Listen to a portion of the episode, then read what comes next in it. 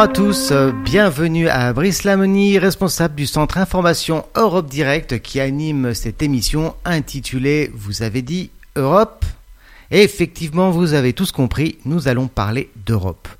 L'Europe est souvent mal comprise des citoyens, jugée trop éloignée du quotidien des gens et d'un fonctionnement compliqué. Ici, nous allons faire preuve de pédagogie et essayer de tout vous expliquer, de tenter d'éclaircir le sujet. Bonjour Brice. Bonjour Nicolas.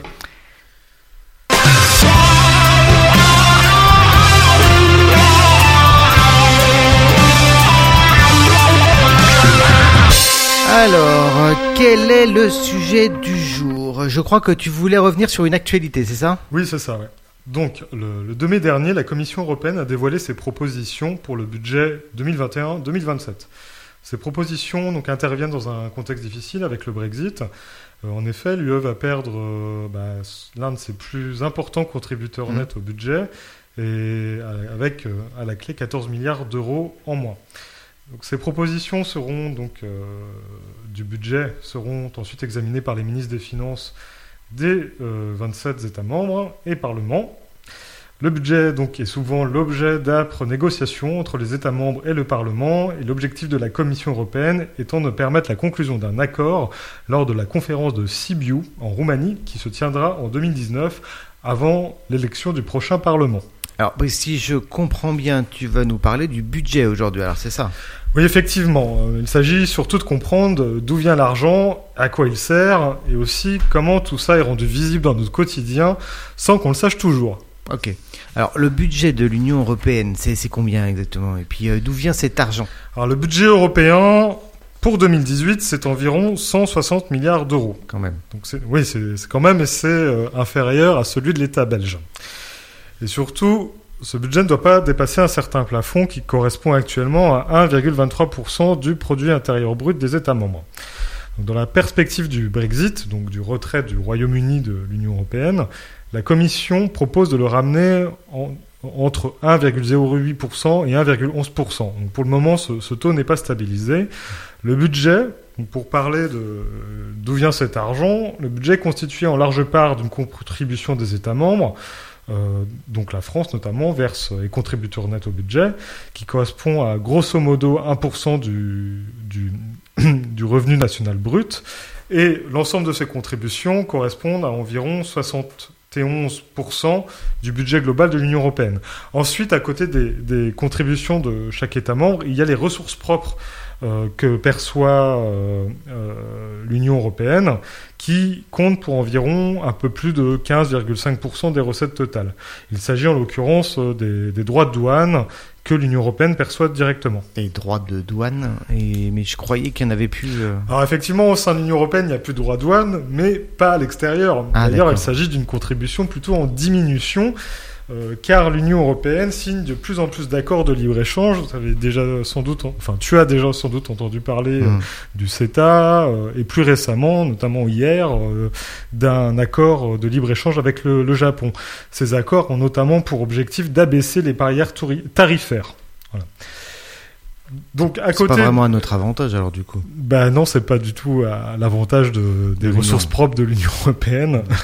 Donc il y a encore à côté de cette cette ressource, il y a la ressource TVA qui contribue à peu près 11,5-6% des recettes. Euh, celle-ci, elle est prélevée parmi les États membres. Et enfin, il y a d'autres ressources qui proviennent notamment euh, des amendes. Et j'en avais touché deux mots lors d'une précédente émission, donc notamment euh, les amendes que l'Union européenne inflige notamment à des entreprises euh, notamment dans le cas d'entrave de, au droit de la concurrence. Et c'est l'occasion de revenir notamment sur un litige qui opposait l'Union européenne à Google, mmh. qui a contribué. Donc Google avait été justement euh, là-dessus euh, jugé et condamné à verser 2,42 euh, milliards d'euros ah, à l'Union européenne. Donc c'est plutôt avantageux aussi d'avoir des, des, des grandes entreprises qui respectent pas alors pour pouvoir les, ah, les amender derrière. Avantageux? Je, je, sais pas, mais en tout cas ça rapporte des ressources euh, supplémentaires. On dit souvent que la France paye plus qu'elle ne reçoit, c'est c'est juste? Oui, oui, c'est ça. La France paye un peu plus qu'elle ne reçoit, donc la France est contributeur net à hauteur donc tout ça c'est des chiffres 2017 ou 2018, à hauteur de 20,6 milliards d'euros. Alors, bien sûr, elle paye plus, mais aussi parce qu'elle est plus riche. Donc il y a un principe de solidarité entre les États membres. Donc par exemple, la France est plus riche que la Roumanie, donc sur ce principe, c'est normal qu'elle contribue davantage. Il convient aussi de rappeler que la France est le troisième bénéficiaire net du budget de l'Union européenne. Après l'Italie, l'Espagne, elle a euh, entre autres reçu euh, un peu plus de 11 milliards d'euros en 2016, dont une grande part est allée à l'agriculture donne les chiffres, hein, c'est autour de 7 milliards d'euros, ce qui lui permet notamment, bah, grâce à ces aides, d'être aussi le premier pays exportateur de produits agroalimentaires mmh. en dehors de l'Union européenne. Euh, ensuite, il ne faut pas avoir euh, uniquement cette contribution dans un sens. Euh, je reviendrai ensuite sur l'action concrète de l'Union européenne sur nos territoires, mais si la France donne plus qu'elle ne reçoit, c'est parce que l'argent est capitalisé dans le budget, qui va par exemple servir à construire des routes en Roumanie et en Pologne, et qui va indirectement rentrer dans mmh. l'économie française, car ce sont bien souvent des sociétés françaises qui gagnent les marchés de construction. Tout ça pour dire que cela ne fonctionne pas en circuit fermé. D'accord. Et avec le Brexit, euh, le budget il va diminuer forcément, non? Alors la Commission tente de le stabiliser, ce budget, et s'emploie à trouver des nouvelles ressources qui vont finir par, euh, par, euh, par l'équilibrer. L'Europe perd effectivement entre 13 et 14 milliards d'euros, mais elle met également fin au rabais accordé au Royaume-Uni ainsi qu'à d'autres États. C'est le fameux I want my money back, le chèque britannique. Euh, de plus, euh, à côté de, donc, euh, de la fin de ces rabais, la Commission a proposé la levée de nouvelles taxes, notamment plutôt liées à, l'environnement. Hmm.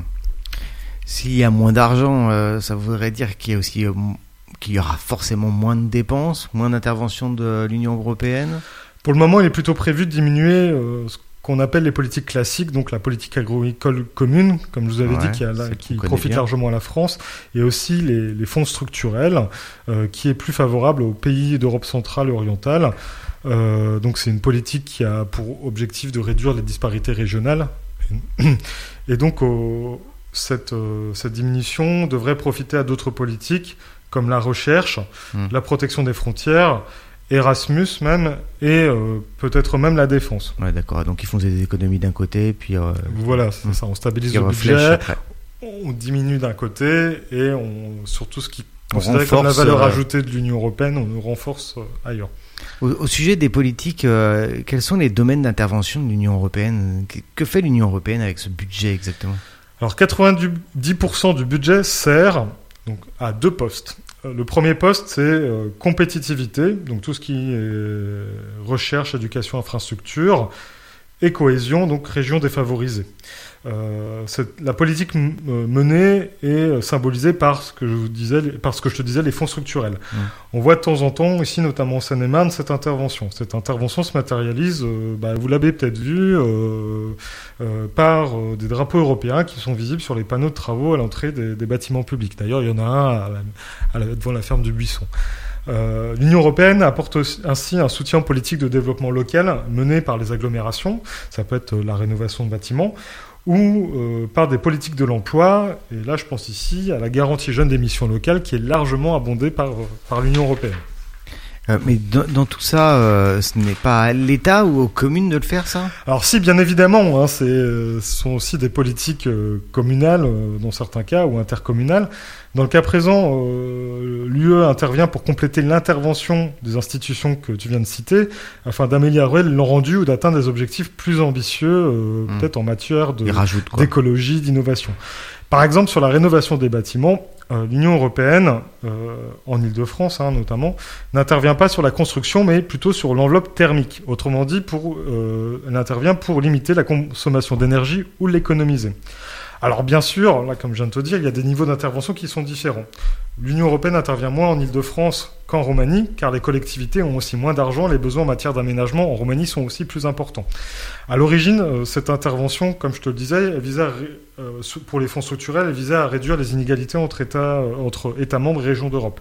Il, s'agissait aussi de permettre de faire en sorte qu'il n'y ait pas trop d'écart afin de permettre le développement des économies mmh. et, aussi s'insérer dans la mondialisation. Que tout, le monde, que tout le monde évolue de la même façon, à peu mmh. près. Voilà. Voilà, bah, dans l'Europe. Voilà, l'idée c'était ça. C'est ça l'objectif de la cohésion.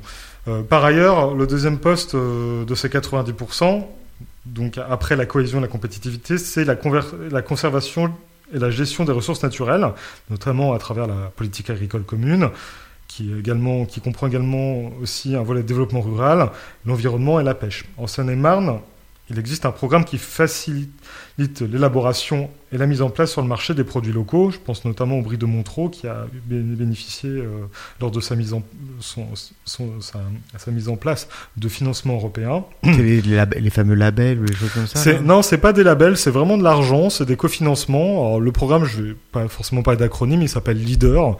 Mmh. Euh, il a été euh, donc la Seine-et-Marne bénéficie d'à peu près un million d'euros pour euh, des projets de développement rural mmh. qui ont pour vocation de préserver la biodiversité ou développer l'économie et les emplois locaux. Voilà. Et concernant, euh, parce que l'Union européenne, on parlait aussi tout à l'heure de la, de la défense, de la protection des frontières. Concernant les, les migrants, la protection des frontières, on entend parler de, de l'Union européenne là-dedans? Alors oui, euh, c'est les 10% restants ah, du budget. Donc euh, les 10% euh, comprennent à la fois l'action au niveau mondial, l'aide au développement, euh, les frais administratifs parce qu'ils font payer tous les agents qui sont à Bruxelles et euh, la sécurité des citoyens. C'est là-dedans que va la protection des frontières ou l'aide aux migrants. Voilà. Mais je, je voulais aussi euh, donc terminer en disant que dans tous les cas, les dépenses sont égales aux recettes. Il n'y a pas de dette. Okay. voilà. Donc, au vu de alors on peut toujours se dire, voilà, au vu des différents secteurs d'intervention, faut-il augmenter, stabiliser ou diminuer ce budget? Moi, Je dirais, euh, il s'agit surtout de savoir de quelle Europe on, on, veut à la fois pour soi, mais ouais, aussi pour les autres. Ouais. Donc ça, après, euh, ça évolue au fur et à mesure des années et des, euh, et des présidences. Voilà, c'est un budget qui est voté pour 7 ans. Alors ça peut sembler un peu aberrant parce qu'on voit aussi que bah, en 7 ans, les choses changent. Hein. Donc, je dirais mettre un, fixer un budget pour 7 ans, c'est sans tenir compte de ce qui va se passer pendant ces, ces temps-là, c'est un peu, un peu délicat. Alors parmi les propositions qui sont faites pour le prochain budget, c'est plutôt de co considérer qu'il qu'on qu'il y ait un budget fixe pour 5 ans et que sur les deux prochaines années, les deux années qui restent, les 7 ans, on l'adapte aux circonstances euh, Mhm. et aux besoins. euh, Comme avec la crise des migrants ou par exemple euh, Voilà, Trump qui voudrait faire un embargo ou quoi aux caisses. euh, il Voilà, pour les questions de Trump, je me prononcerai pas, mais pour euh, pour la- l'aide aux migrants, oui, effectivement, c'est pour faire face aussi à tout ça, non Mm. seulement à leur arrivée, à la protection des frontières, mais à leur intégration sur place. Ok. Bon bah c'était très intéressant en tout cas. Merci, Merci. Brice. Merci à, à toi. À la prochaine. À bientôt. À bientôt. Au revoir.